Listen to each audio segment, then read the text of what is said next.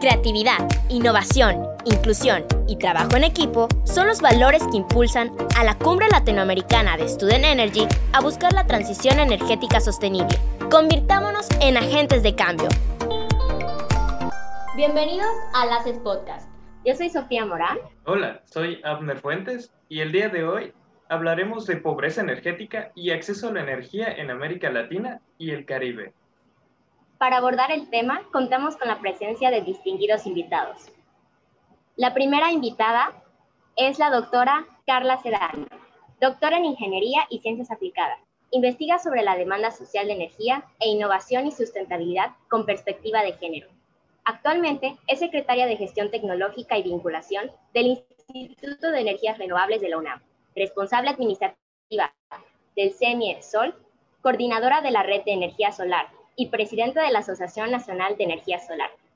También contamos con la presencia del maestro Juan Cuervo, contador con maestría en Administración de Empresas, apasionado por la innovación social y la sustentabilidad. Desarrolla junto a otros grupos de jóvenes el proyecto Revolu Solar en las favelas de Río de Janeiro, que promueve el desarrollo sustentable de las comunidades de bajos ingresos a través de la energía solar. Nos gustaría empezar con una breve definición acerca de la pobreza energética. Según el Programa de las Naciones Unidas para el Desarrollo, quien define la pobreza energética como la ausencia de alternativas para acceder a servicios energéticos que sean asequibles, adecuados, confiables, seguros, benignos ambientalmente y de buena calidad. No obstante, es muy importante mencionar que la definición de la pobreza energética es un poco subjetiva. Es decir, depende de los factores sociales y geográficos de la población de la cual se esté hablando. Y por esa razón, los investigadores definen de diversas maneras.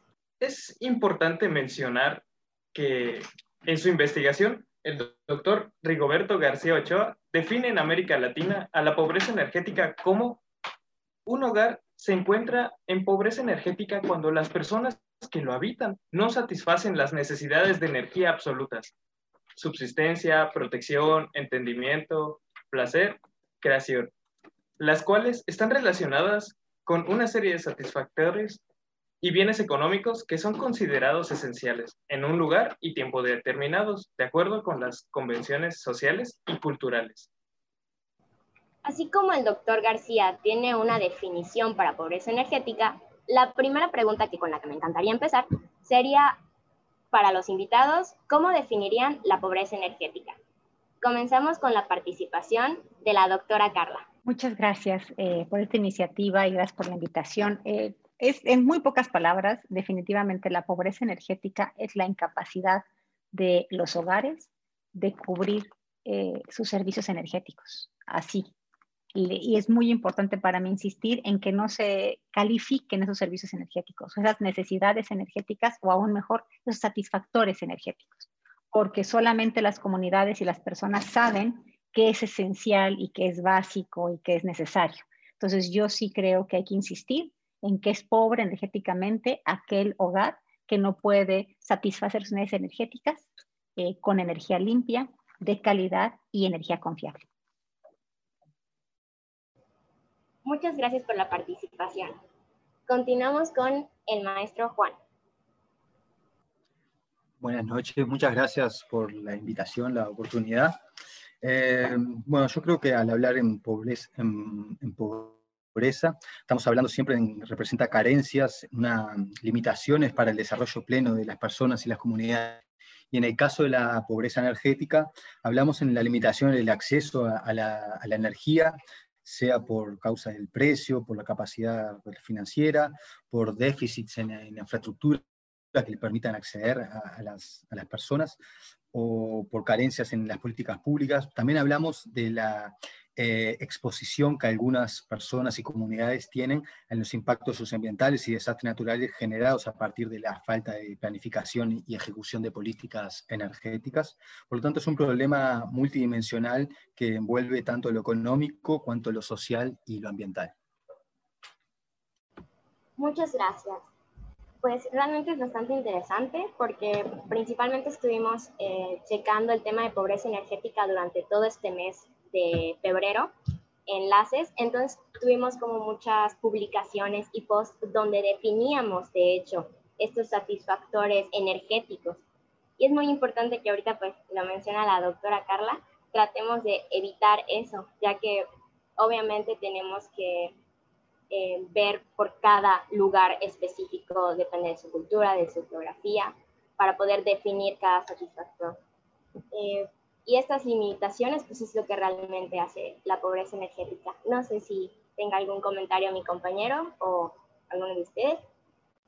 De hecho, eh, sí, y se relaciona con la siguiente pregunta. Ya que hablamos de un problema que atraviesa múltiples niveles y no solo comprende el ámbito social, sino cultural, ¿cuáles creen que son las necesidades básicas que se deben satisfacer para no ser considerado pobre energéticamente? Le cedo la palabra al maestro Juan. Muchas gracias, Hamner. Eh, en primer lugar, creo que cuando hablamos de necesidades básicas, eh, hay que mirar qué hay también qué hay atrás de ese concepto, ¿no? que lo que es básico para, para, una comunidad, para una región, para un país, tal vez no lo sea para otro, y también hay una dimensión temporal en el concepto de lo que es básico.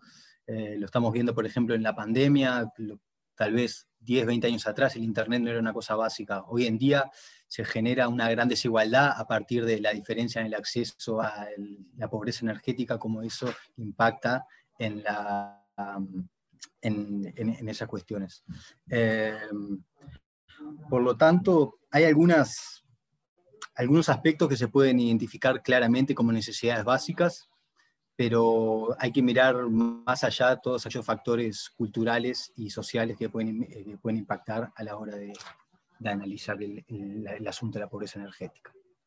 Yo coincido eh, muchísimo con Juan. Definitivamente el contexto es todo y especialmente en nuestra extraordinaria Latinoamérica, que hay tantas diferencias, tantos contrastes. Entonces, eh, insisto, en lugar de poner básico, a mí me gustaría hablar de que sea, de que hablemos de los servicios que posibilitan la capacidad de elegir nuestro destino. Yo me diría con esa definición de Amartya Sen de lo que es el desarrollo, ¿no? Y qué implica eso. Y eso lo que hace es que depende, ¿no? Depende de qué servicio te permite empoderarte personal, comunitariamente, políticamente, eh, económicamente, para que puedas elegir realmente con libertad qué es lo que quieres hacer. Eh, para mí eso es eh, la necesidad energética. ¿Qué servicios energéticos posibilitan el que una comunidad, el que una persona pueda elegir su destino. Y muy bien lo señaló Juan, el tema de la pandemia definitivamente nos ha mostrado otra, otra mirada a las telecomunicaciones, a el entretenimiento en casa, ¿no? Al esparcimiento en casa, ¿no? Este, a, este, a este cuidado que tenemos que tener con los bienes energéticos porque precisamente el acceso a energía sí está siendo una brecha adicional a las muchas brechas que ya padece nuestro, nuestro contexto latinoamericano. Muchas gracias, maestra Carla. Estoy totalmente de acuerdo en cuanto a estas brechas. Creo que podemos notarlo en la educación.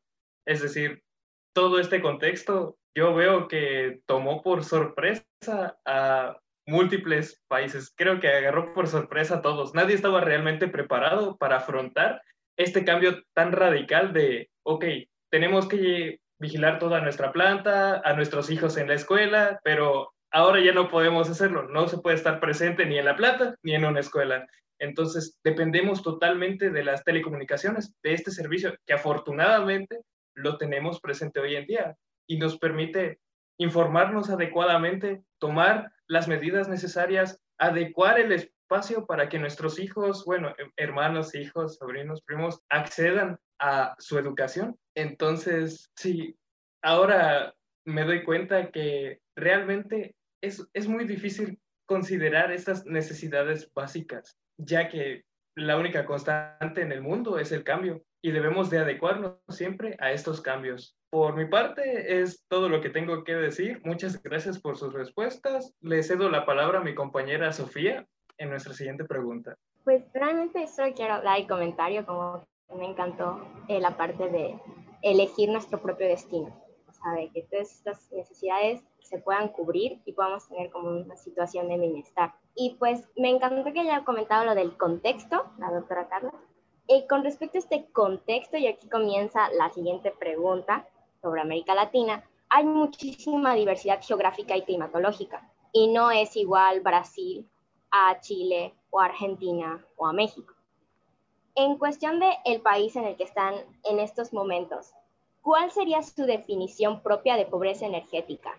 Bueno, estamos en México y ahí lo que te puedo decir es que estamos trabajando justo en índices que puedan reflejar esta diversidad. Entonces, sin duda, una de las grandes eh, diferencias, además culturales, porque existen diferencias culturales, tienen que ver, como bien dices, con la región bioclimática. Entonces, nosotras, en particular, eh, mi estudiante doctoral y yo, hemos desarrollado, y lo publicamos ya, un índice multidimensional, eh, pero llamamos de deprivaciones energéticas, porque nos queremos ir justo, como decía Juan, a las carencias. Y ahí la dimensión de confort térmico es fundamental, porque así como bien dices, Brasil, Argentina, eh, Panamá, México son distintos, el propio Brasil es muy grande, Argentina es muy diversa, México es mega diverso. Entonces, dentro de cada país tenemos también que definir la pobreza energética con el contexto bioclimático, dado que el confort térmico es un elemento tan importante justo para elegir qué queremos y qué podemos hacer, ¿no? Especialmente con la terrible, la tragedia planetaria del cambio climático, donde el clima extremo cada vez va a ser más importante en lo que podamos hacer y, y, justo en posibilitar esas decisiones. Así que al menos en México lo que estamos trabajando es no olvidar que el confort térmico es una dimensión fundamental para poder evaluar la pobreza energética. Muchas gracias. Seguimos con el maestro Juan. Bueno, yo, em, yo soy de Uruguay, ¿no? pero hace cinco años que vivo en Brasil y realmente, como decía mi compañera Carla, Brasil es un país muy grande, es un país continente, como se dice a veces, y, en ese sentido presenta diferencias, grandes diferencias eh, geográficas entre las diferentes regiones, pero también grandes diferencias culturales. Em, entonces, definir la pobreza energética como una definición para todo el país se hace muy difícil porque tal vez eh, si vamos a una tribu indígena que habita en el Amazonas o en Acre, va a ser muy diferente a, las costumbres que tienen las personas del sur de Brasil, de Río Grande del Sur, de Curitiba. Em, pero, pero bueno, no se puede analizar la, pobreza energética desde un solo indicador o desde números aislados, hay que ver también todo lo que hay detrás, y a pesar de que Brasil es un país que tiene un acceso a la electricidad casi universal, de encima del 99%, hay también varios eh, aspectos sociales que dificultan mucho el acceso a la energía eléctrica y un gran ejemplo de eso es donde nosotros trabajamos en Río de Janeiro, las pérdidas no técnicas, como se llaman, que son los, los robos de energía, ascienden al 20% de la energía que distribuía en el Estado.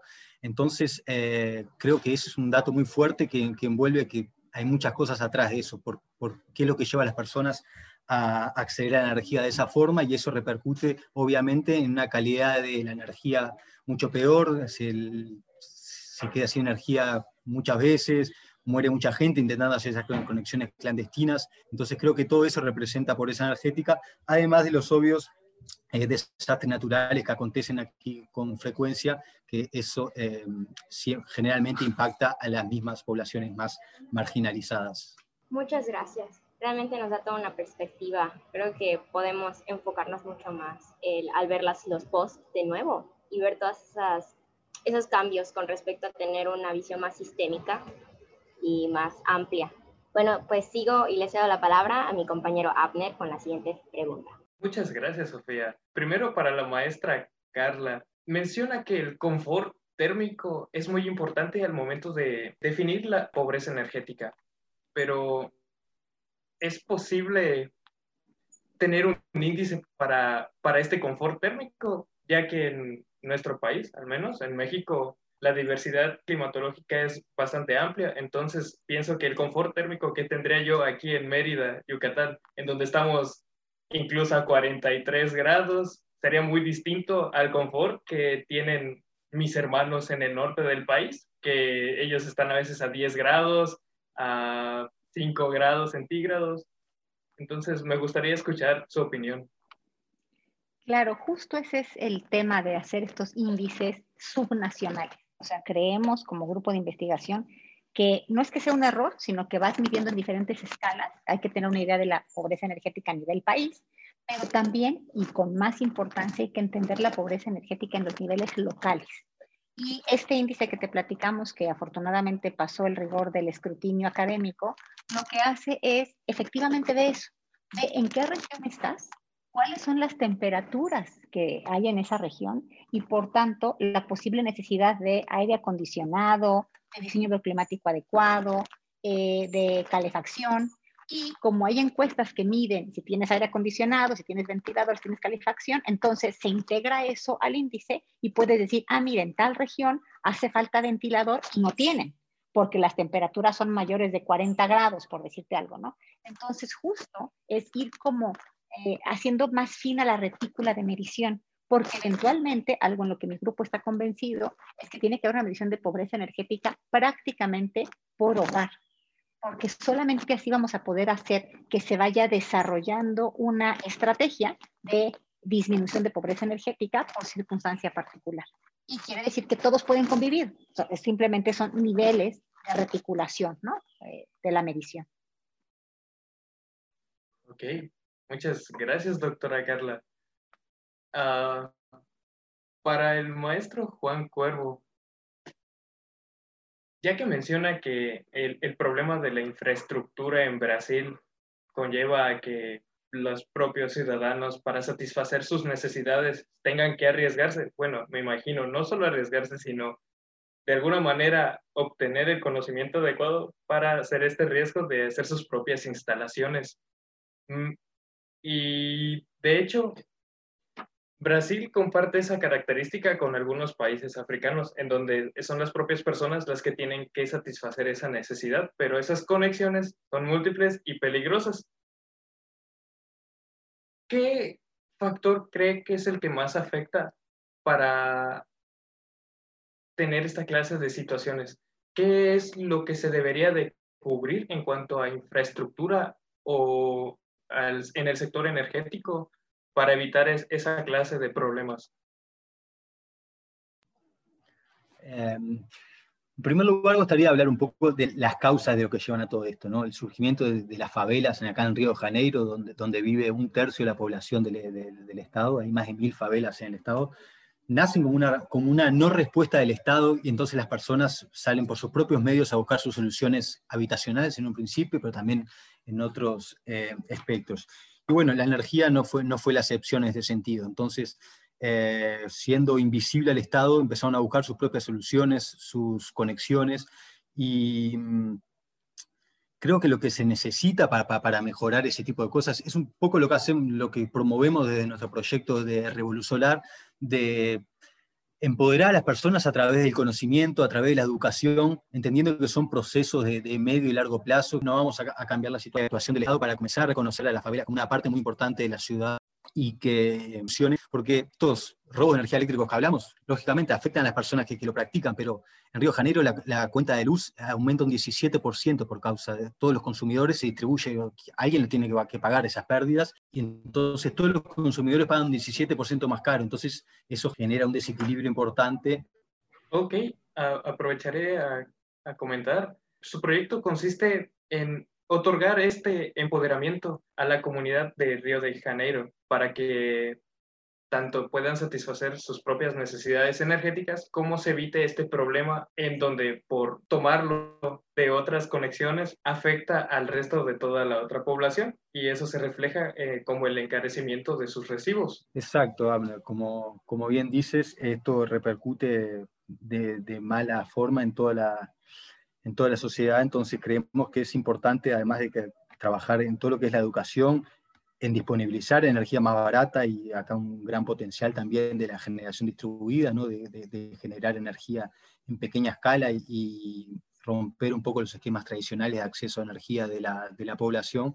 También trabajamos fuertemente en, un frente de advocacy, ¿no? de representación de, de, los intereses de la favela en el sector de la energía para, para que tengan voz y puedan llevar sus, sus, para llevar los problemas reales que, que, atraviesan las comunidades y las personas a un, a un espectro de donde se toman las decisiones de, de políticas energéticas y públicas. Perfecto. esperemos que esta clase de proyectos tengan una mayor presencia a partir de los años venideros o aún mejor, a partir de ya, pues considero que todos necesitamos involucrarnos en esto. No tengo más comentarios por ahora. Dejaré que mi compañera Sofía intervenga en la conversación o plantee la siguiente pregunta. Muchas gracias, Abner. La verdad es que ha sido muy interesante porque yo realmente desconocía toda esta situación que está viviendo pues, Brasil y todas estas por la pobreza energética. Pero pues considero que los gobiernos también tienen que empezar a hacer de su parte y darle una solución a todos estos problemas. Y es a lo que va la siguiente pregunta, que según pues su criterio, ¿qué tema debería ser prioritario para los gobiernos latinoamericanos? ¿Reducir las emisiones de CO2 o la lucha contra la pobreza energética? O en su caso, ¿es posible implementar una política de sustentabilidad energética que integre estas dimensiones aparentemente excluyentes? Empezamos con el maestro Juan. Bueno, creo que presenta una gran oportunidad el sector energético hoy, ¿no? Con, las renovables que han ganado eh, un lugar muy importante en esta transición energética y lo que antes se justificaba con conciencia, hoy también viene acompañado de que los menores precios de generación de, energía son de las de la, la fuente solar, está, está disminuyendo mucho. Eh, entonces creo que no es excluyente el asunto de, emisiones de, CO2 o la pobreza energética. Creo, que va mucho más allá y que se pueden eh, generar soluciones que promuevan también una, inclusión social, una participación empoderada de los ciudadanos para subir el nivel del diálogo y garantir que esas soluciones se consoliden en el mediano y largo plazo. Entonces, creo que viene por ahí. Creo que, que, no es elegir uno o lo otro, sino que hay que buscar modelos que, que promuevan el desarrollo sustentable con inclusión social. Muchas gracias. Eh, seguimos con la participación de la doctora Carla. Eh, yo creo que también estoy coincido con Juan eh, y creo que aquí el tema central es que se pueden las dos cosas. De hecho, se deben hacer las dos cosas. Eh, me parece que cuando pensamos que el recurso, y ese es un poco el uso de tenemos que darle energía a la gente, entonces, aunque sea sucia, pues les estamos quitando vida a las personas. En el momento en el que estamos invirtiendo en energía basada en combustibles fósiles, en ese momento estamos condenando la salud y el bienestar no solo de las personas humanas, sino de las personas no humanas. Y tenemos que recordar que este planeta lo compartimos con millones de especies y que no somos los dueños del planeta las personas, ¿no? Eh, la humanidad no es dueña del planeta. Entonces me parece que es nuestra responsabilidad impulsar efectivamente un bienestar sustentable, que empieza en lo social, pero que implica lo ambiental, sin duda, y eso necesariamente tiene que ver con una inversión sostenida y aumentarla cada vez en fuentes renovables, no limpias, porque con la palabra limpias luego andamos poniendo como, como cuando llegan la suegra, ¿no? o el suegro a la casa, ponemos la basura abajo y decimos, ay, está limpio, pero realmente está bien cochino abajo de la alfombra. Lo mismo pasa con las energías limpias. En diferentes países las nombran distinto, pero realmente son energías que son sucias y pues se captura carbono, se dice que no están tan sucias, ¿no? Realmente las únicas energías realmente limpias son las renovables. Entonces sabemos que tenemos un, un país, Latinoamérica, tiene una riqueza en recursos fósiles, pero esos recursos fósiles, en lugar de estarse desperdiciando ahorita para generar energía y punto, deberían de utilizarse como una real transición, impulsar las renovables con sentido social, insisto en lo que dice Juan, tenemos que hacerlo así, porque así vamos a prolongar la vida y la sustentabilidad de todas las especies que estamos habitando este planeta. Muchas gracias. Eh, pues no sé si mi compañero Afner tenga alguna, un comentario. Pues, de hecho, me gustaría comentar algunas cosas. Es referente a la emisión total de gases de efecto invernadero en un año. Pues este tema se relaciona íntimamente con el desarrollo de un país y hasta donde he logrado leer e investigar, se han hecho múltiples veces tratados para esta clase de temas. Sin embargo, no siempre se llega a una acción por parte de los países.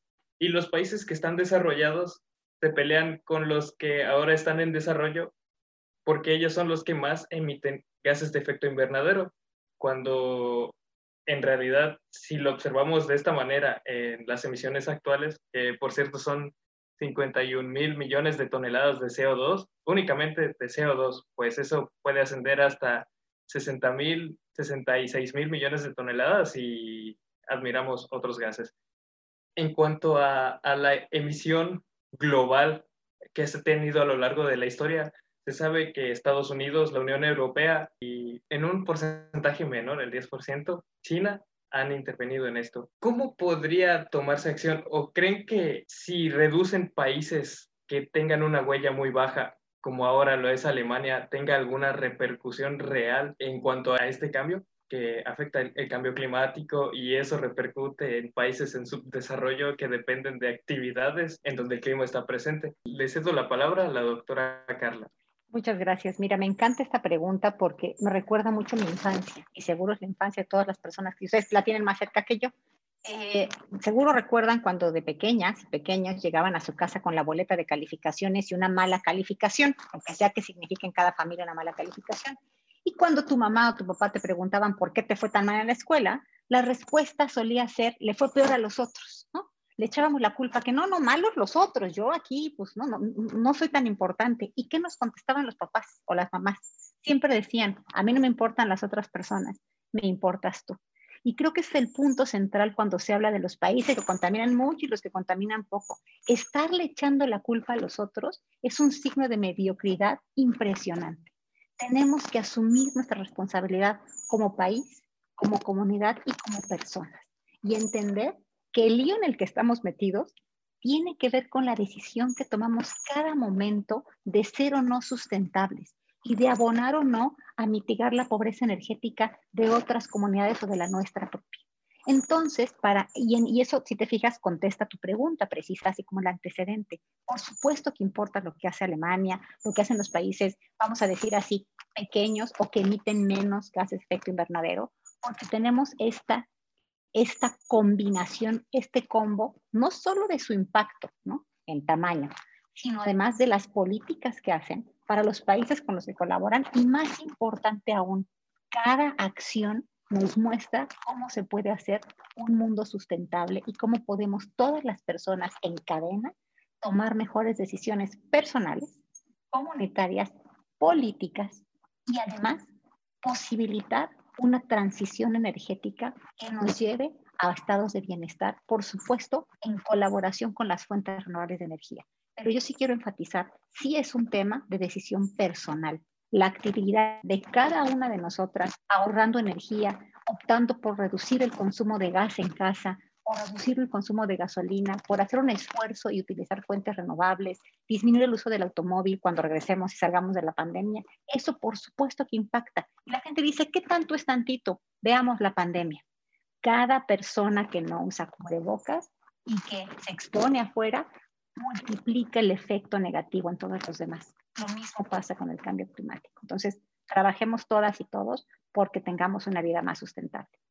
Perfecto, doctora Carla. Tiene usted mucha razón, pues encontré que ya ocurrió una vez, el bloque europeo puso una traba al respecto de cuáles eran los estándares de eficiencia energética en la tecnología que entraba a su país la que permitirían comerciar. Entonces, todo el resto de los demás países se tuvieron que adaptar forzosamente a ese cambio para poder seguir comerciando con este bloque. Entonces, pienso que sí, es verdad, necesitan todos tomar acciones en este tema, pues los países desarrollados, desde mi perspectiva, ya tienen los recursos y la gente preparada para desarrollar nuevas alternativas más eficientes que los países que están en desarrollo. Y aparte, estos le ofrecen estas alternativas a los países en desarrollo que son más baratas, eficientes y limpias para que puedan continuar con sus actividades sin tener que sacrificar otras cosas. Ahora, al respecto, me gustaría escuchar la opinión del maestro Juan Cuervo.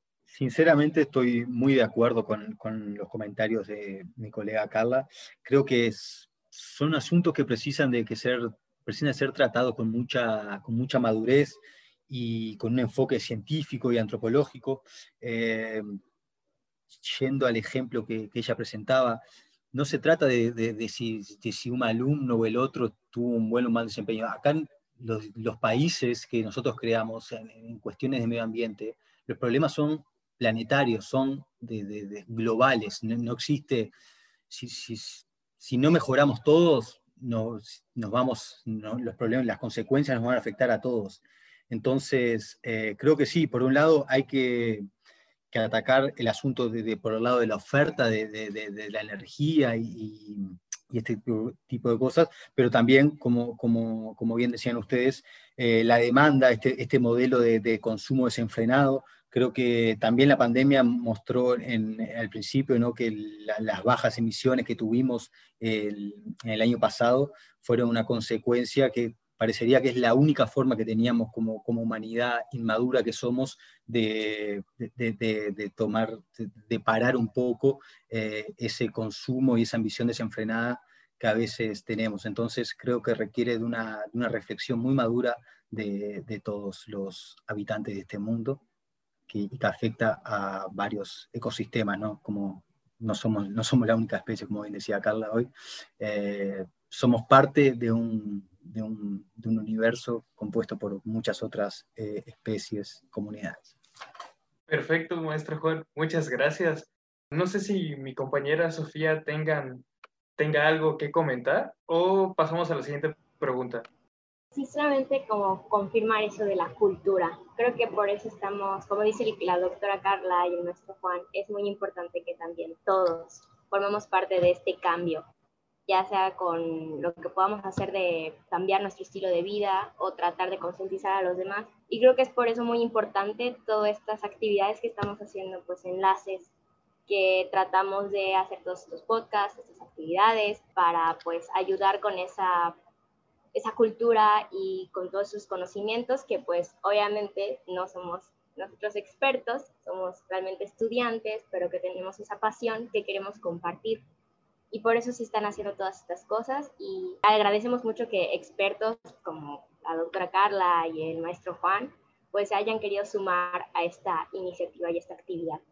Y ya como pregunta final y para cierre, eh, empezamos con la maestra Carla, la siguiente pregunta que es, ¿cuáles son los requisitos necesarios para garantizar la seguridad energética de un país? ¡Wow! ¡Qué pregunta más fuerte! Pero el principal requisito definitivamente atraviesa la educación de las personas. Para que podamos tener un país con seguridad energética, esto es, que tengamos, digamos, hasta cierto punto justicia energética, que mitiguemos la pobreza energética, que tengamos resiliencia en sistemas energéticos, ¿no? O sea, que son muchas componentes. El principal tema es educativo es alfabetizar sobre energía y sustentabilidad a las personas.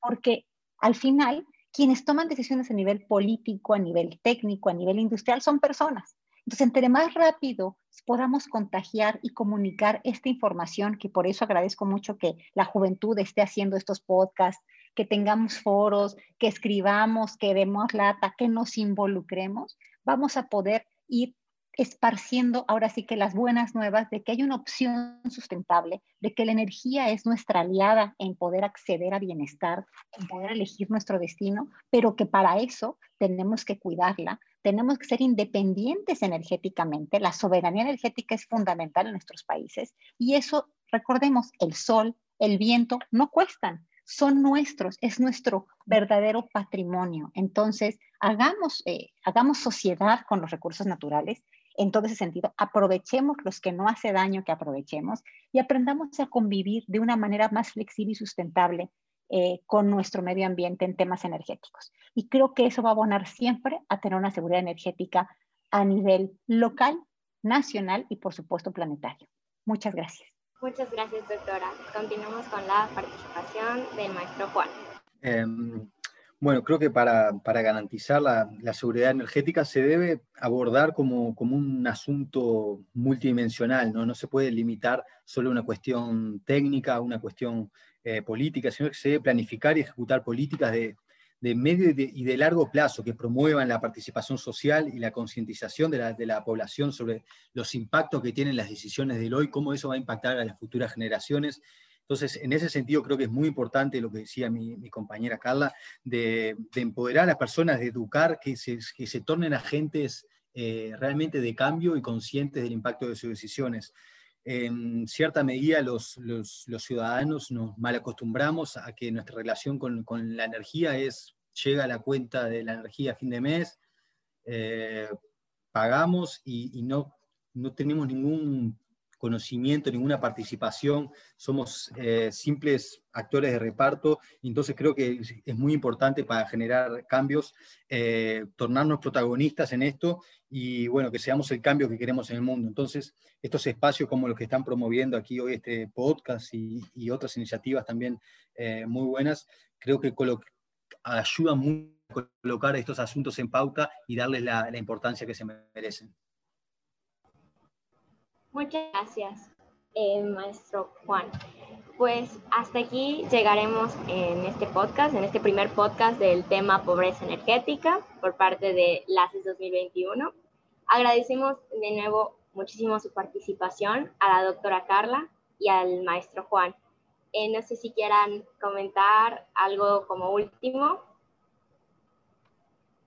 Agradecerles. Creo que el agradecimiento de la convicción y el que ustedes estén pugnando porque tengamos otro mundo que sea posible, se los tenemos que agradecer. Lo he dicho en otras ocasiones, eh, el futuro es incierto, no va a estar fácil. Sí lo vamos a lograr porque somos, nuestras fortalezas son más grandes que nuestras diferencias, pero yo les tengo que decir que cada vez que convivo con esta juventud entusiasta, activista, propositiva, eh, sé que estoy tranquila, eh, vamos, estamos dejando el mundo en buenas manos. Entonces, no lo hicimos muy bien mi generación, pero ustedes están sacando la casta y gracias. Gracias por darnos esa tranquilidad a las generaciones que llevamos de salida. Eh, adelante. Gracias a ustedes totalmente por todo su tiempo y la participación. Esperemos que esto llene de vibras a todos nuestros otros compañeros y a todos los otros jóvenes que lleguen a escucharnos. Espero esto los ayude a cambiar un poco la perspectiva que ellos tienen al respecto de las energías, pues es algo que necesitan, necesitamos para que se haga todas las actividades que los divierten y que disfrutan hacer. No sé si mi compañera Sofía quiera comentar algo. Maestro Juan. Simplemente agradecer por la oportunidad, felicitarlos por, por promover este podcast y, otros varios podcasts que creo van a ver a, continuación después. Y, y, eso, reforzar que seamos cada uno el cambio que, que queremos ver en el mundo, que no desistamos y que si cada uno pone su granito de arena, es posible tener una transición energética para no comprometer el futuro de las, de, las futuras generaciones. Muchas gracias a la doctora Carla, a Juan y a mi compañero Abner. Esperamos que la información haya sido de su agrado y que hayan aprendido algo nuevo. Síganos en las redes sociales, estamos como LACES 2021 en Twitter, Facebook, Instagram y en todas las redes. Incluso Twitch, de hecho, sí, tenemos Twitch. Así que si quieren más actividades como estas, pues vamos a tenerlas. De nuevo, agradecemos la participación y eh, pondremos las redes sociales de los participantes en nuestras descripciones. Espérenlo y muchas gracias por acompañarnos. Muchas, muchas gracias. No olviden que la pobreza energética es un problema que afecta la calidad de vida de una gran parte de la población y por esa razón debemos actuar al respecto.